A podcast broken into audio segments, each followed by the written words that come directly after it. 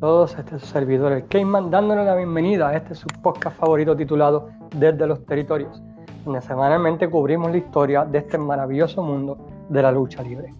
Esta semana estaremos cubriendo uno de los territorios más interesantes y menos conocidos del mundo de la lucha libre, el territorio de Continental Championship Wrestling, o el territorio de Pensacola, Florida, como era conocido entre los luchadores. Pero antes de comenzar, queremos agradecer a las siguientes páginas por compartir y darle share el podcast en sus páginas. La primera, invitamos a todos a que visiten la página número uno de la empresa número uno de lucha libre del norte de Florida, Pride of Wrestling. Pueden ir a Facebook, darle like y poder ver videos, contenidos y programas de televisión de esta compañía, Pride of Wrestling. Número dos, queremos invitarlos a que visiten Picos Reviews, donde diariamente o cada otro día, Pico pone un video hablando acerca de los últimos temas del mundo de la lucha libre. También queremos invitarlos a que visiten la página en Facebook Fiebre Wrestling con nuestro amigo Frank Vélez, donde podrán hablar de una manera humorística acerca del mundo de la lucha libre.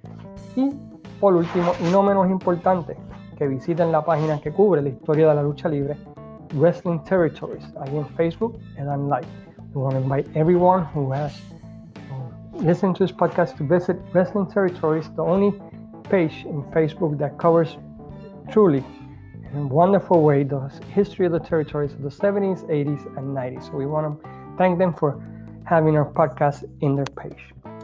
Como consideramos, esta semana vamos a estar hablando acerca del territorio del Continental. Es uno de estos territorios que es considerado, especialmente cuando miramos desde los años 50 hasta los 80, como el territorio olvidado por mucha gente. Esto era así porque los dueños del territorio, en este caso Robert Fuller y Ray Welsh, básicamente prohibieron a las revistas de lucha o a la prensa de que cubrieran el territorio por miedo de que éstas expusieran el negocio o expusieran el territorio. La historia de este territorio es una de las más locas y violentas de todos los territorios a través de toda la historia. Tenemos tiros, tenemos robo, tenemos difamación, tenemos demandas, tenemos cuántas cosas hay que surgieron de este territorio que comenzó en 1950 bajo la dirección de Robert Fuller y Ray Welsh, quienes eran los abuelos y papás de quien llegó a ser conocido en la WCW como Coronel Parker de la WCW. Ah, el territorio consistía la parte este del estado de Tennessee, con la base en Knoxville, Tennessee, el estado de Alabama y la parte norte del estado de Florida, Tallahassee, Panama City, Pensacola, y terminando en Jacksonville. Entre los luchadores que pertenecieron a esta empresa durante su existencia podemos mencionar a un quien es quien de la lucha libre, entre ellos Bullet Bob Armstrong, quien era el Carlos Colón del territorio, Roberto Soto, mejor conocido en la isla de Puerto Rico como el Invader número 2, tuvo una fantástica corrida allí. Ronnie Garvin, Colonel Parker, Austin Idol, Dutch Manteo, Rambo Gonzalez, Wendell Cooley, Eddie Gilbert, Paul Heyman, Bob Orton, Jr., Adrian Street, Rip Rogers, Joe LeDuc, The Moondogs, Dr. Dead, David Schultz, Shane Douglas, Kevin Sullivan, Los Hunters, Buddy Landeos, y aunque era una empresa mayormente independiente, estaban afiliados a la NWA, por lo tanto recibían la visita de los campeones mundial de la NWA, como Jack Briscoe, Harley Race y Ric Flair, entre otros. Y como afiliados a la NWA, recibían también dos, dos semanas al año André Gigante y cuando Hulk Hogan en una atracción especial lo recibían al igual que Dusty Rose. por muchos luchadores este territorio era considerado el paraíso. ¿Por qué decimos esto? Bueno, porque ya que la ciudad más lejana que tenían que viajar era de 100 a 120 millas. Así que todos los luchadores podían estar en su hogar en Pensacola al final de la noche y al otro día estar en las playas por la mañana, ir al gimnasio y luego irse a, la cartelera. La paga era muy buena y el costo de vida era un costo de vida bastante económico. Anderson dice que ese fue su mejor territorio y como él, muchos han dicho lo mismo. Del 74 al 78, Ron Fuller el, nuevo, compra el territorio de su, de su papá y de su abuelo y este le cambia el nombre a Southeastern Territories.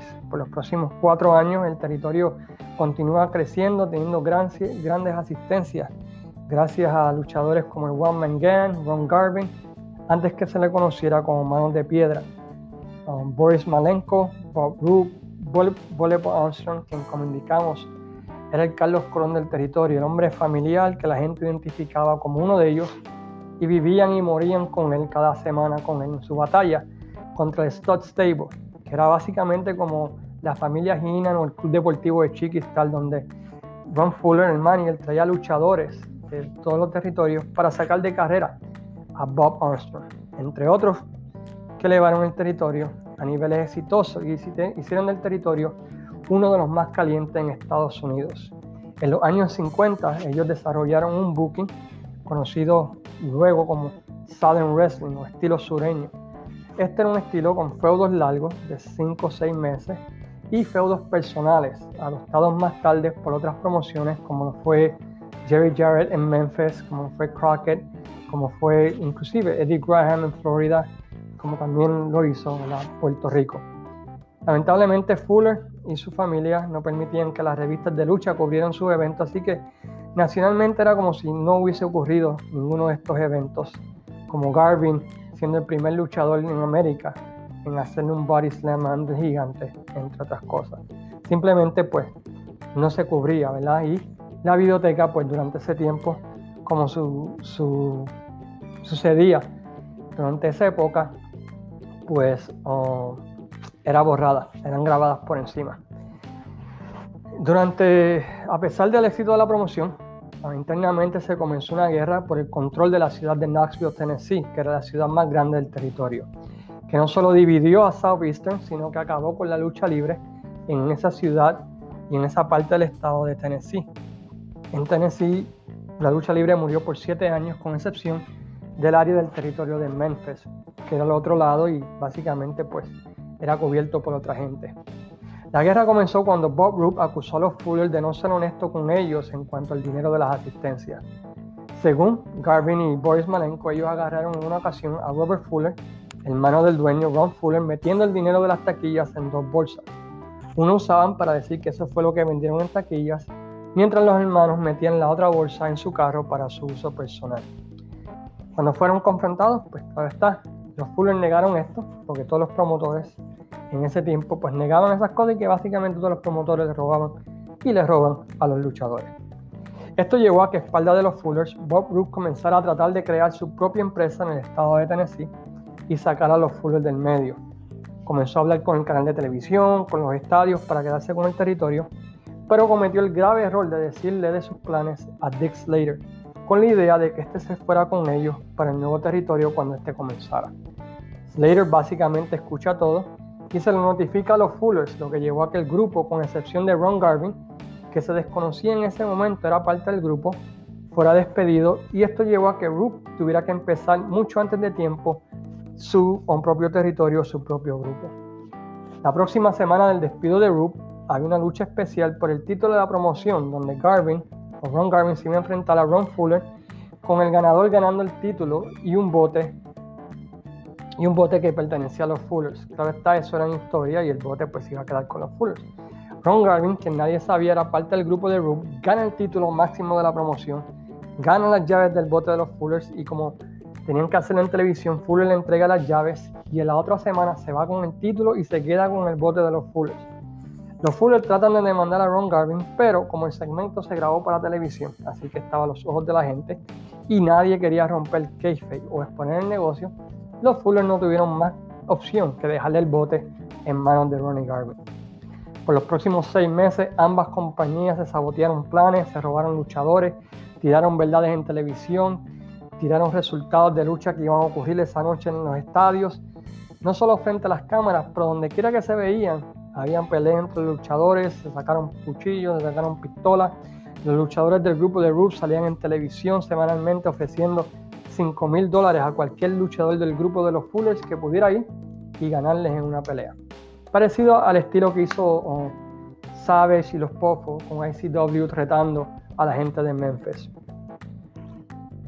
Esto culminó en un reto donde Bob Orton Jr.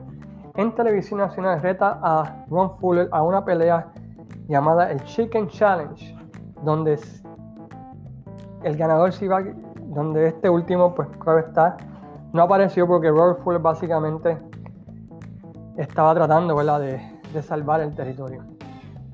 Esto fue tanto el acoso y la guerra que los Fullers no tuvieron que otra opción que poner una orden de restricción en contra de Garvin, Roop, Malenko y Orton, y luego una demanda en contra de los cuatro buscando 2.5 millones de dólares en daños emocionales.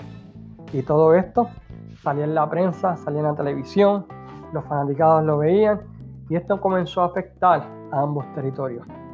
Cuando la guerra estaba en su máximo apogeo, los miembros del grupo de Roop y Galvin graban el famoso video del Plan B, donde es básicamente esto.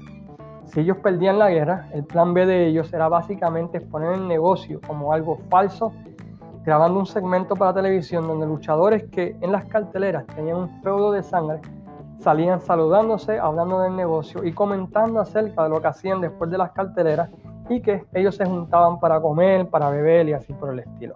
Gracias a Dios, ese video nunca salió al aire por alguna X o Y razón hasta finales de los años 90, donde finalmente alguien lo puso en YouTube.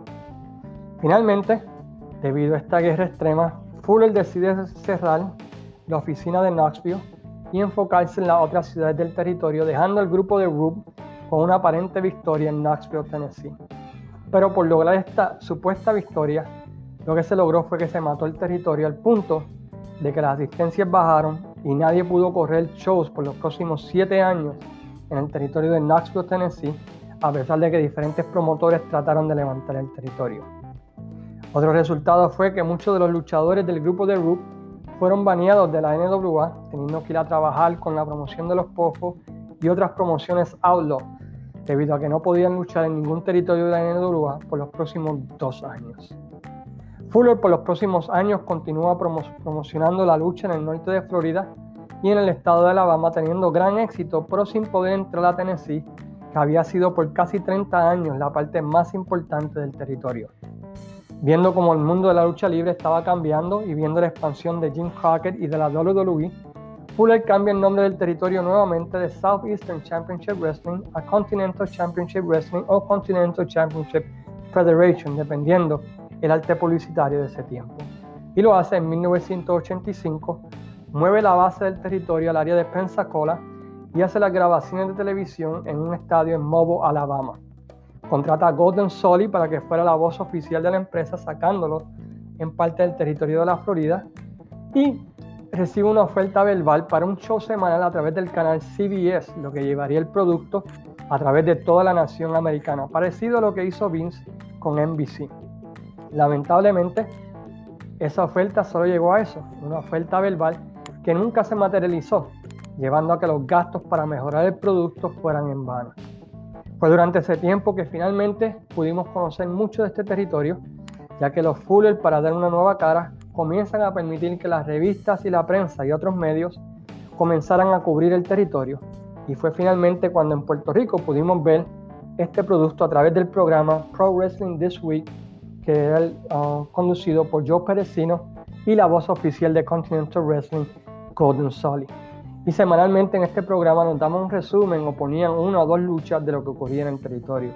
También revistas como Pro Wrestling Illustrated, Inside Wrestling ah, empezaron a cubrir este territorio con su famoso Top 10 semanal.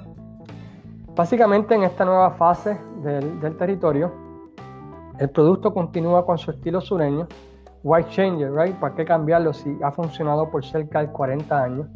Historias largas basadas en feudos personales donde el micrófono o las promos eran lo que vendían la lucha. El feudo principal en esta versión fue nuevamente Stud Stable contra Bob Armstrong, pero en esta ocasión Bob Armstrong tenía el nuevo giro de que no solo no estaba solo, sino que la tenía su familia con él, su hijo Brad Armstrong y su hijo Steve Armstrong.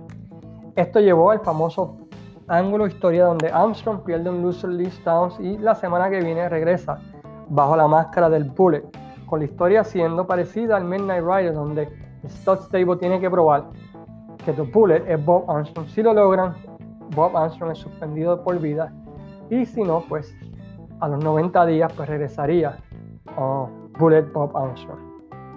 Básicamente también durante este tiempo introducen una nueva estrella para ocupar el lugar de, de Bob Armstrong como la figura principal en la figura de Wendell Cooley, a quien la empresa empuja como el nuevo Magnum TA de la empresa y lo pone en feudos contra todo el mundo, elevándolo incluyéndole ganándole a Raimundo y a todo el mundo que le ponían al frente. Sus mejores dos feudos fue con, uno contra dos personas que conocemos en Puerto Rico, Dirty Dutch Manteo y Borilandeo, que recomiendo si pueden buscarlo en YouTube para que vean. La calidad de ese feudo fue, fue muy bueno y fue bien interesante. Julio incluso llegó a tener varias buenas luchas contra Ric Flair que realmente valen la pena ver. Y aunque no tenía el carisma que tenía Bob Armstrong y la conexión con los fans de la misma manera que tenía Bob Armstrong, su calidad en el ring era lo suficiente buena como para cargar la empresa. Otro feudo interesante debido al tipo de gimmick de ambos luchadores, medio afeminado, fue el de Rip Rogers vs Adrian Street por el título de la compañía.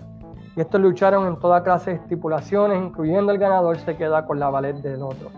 Buen feudo entre ambos. El territorio, a pesar de que no pudo crecer nacionalmente, continuó produciendo increíble televisión, teniendo buenas asistencias en el territorio, pero no lo suficiente como para poder subsistir ya que aunque el área de Florida producía buen dinero, Alabama siendo uno de los estados más pobres de la nación americana, no podía generar igual cantidad de dinero que los otros territorios. Esto hacía sumamente difícil para los Fullers el poder conservar luchadores, especialmente en una época donde territorios como Crockett y Vince estaban ofreciendo más dinero y la oportunidad de exposición nacional. Algo que los Fullers no podían ofrecer más allá de las hermosas playas de Pensacola y el poder estar en sus hogares cada noche. Esto quedó demostrado cuando a principios del 87 lo imaginable, lo que nunca se pensó iba a ocurrir, ocurrió. La familia Armstrong abandona el territorio y firma con, con los Jim Crockett Promotions entrando a ese territorio en 1987. Con esta nueva realidad del negocio, sin la estrella principal de la compañía de muchos años, esto lleva a que luego de casi 45 años bajo el mando de la familia Welsh y los Fullers, estos últimos deciden vender el territorio y retirarse por completo de la lucha como promotores. El territorio es vendido al dueño de la estación de televisión de Alabama, quien básicamente lo compra para tener contenido en, en su canal de televisión. Esto también lleva a que muchos de los luchadores regulares de la empresa, como los Fullers, Tracy Smothers, los Nightmares y muchos otros luchadores, abandonen el territorio dejando básicamente el territorio sin las estrellas conocidas del área. Pero este no fue el final del territorio, inclusive el territorio tuvo un año mejor que los últimos cuatro años en el año 1988. Esto fue así porque el dueño trae dos renegados de la lucha libre en las figuras de Eddie Gilbert y Paul Heyman. Los trae como buques de la empresa y como talento de la empresa y básicamente el territorio se convierte en Memphis Light, utilizando la versión del sur, pero expandiéndola a como lo hizo Memphis, con luchas de gimmicks, con luchadores con sobrenombre, luchadores con, con diferentes cosas que hacían Memphis un territorio totalmente diferente a lo que se había visto en esa área del país de Continental Championship Wrestling. Rápidamente, pues Eric Gilbert simplifica el booking, simplifica la cantidad de títulos, cambia la manera de presentar el producto en televisión, comienza a realizar historias controversiales pero personales que la fanaticada podía entender, pero que eran sacadas básicamente del área de Memphis. Una de ellas fue cuando traen a Pistol Pest Wally, quien había estado luchando en el territorio de Jim Crockett Promotions en Florida, le cambian el nombre a Willie B. Hurt y enfrente de él le dan una paliza a su hijo de 14 años, lo que llevó a un motín donde hasta cuchillos le sacaron a la familia de Eddie Gilbert y Eddie Gilbert.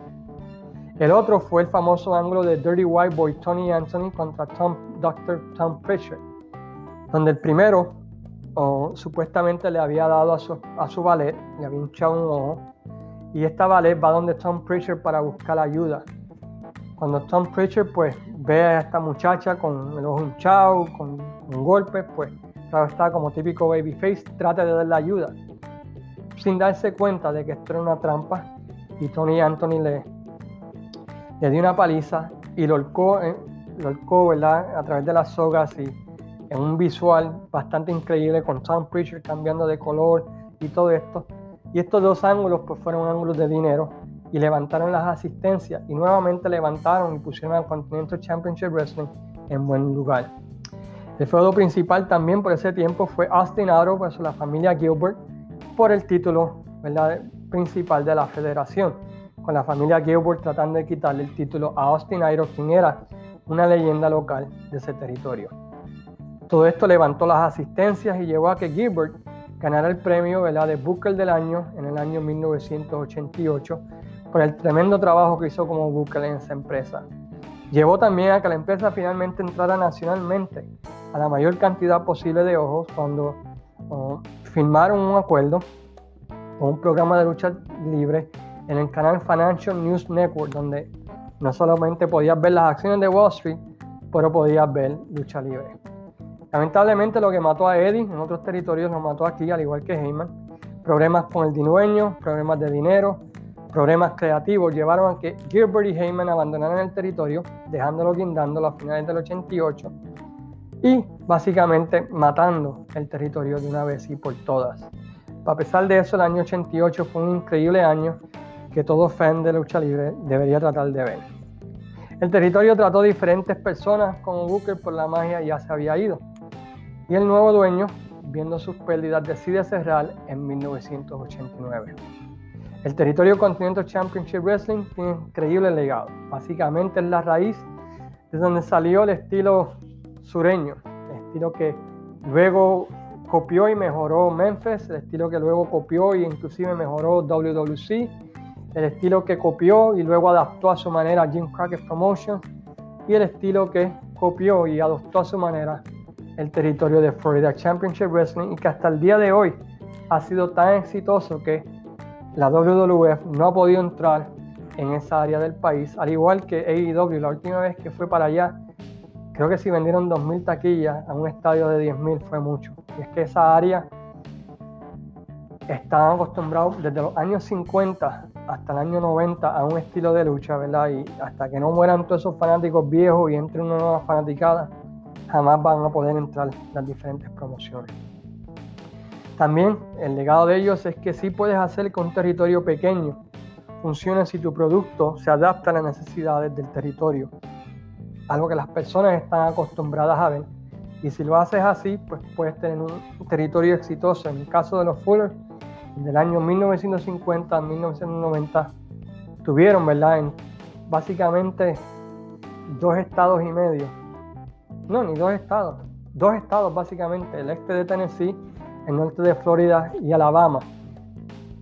Con eso estuvieron éxito por 40 años a unos niveles, con pocas promociones lo hicieron.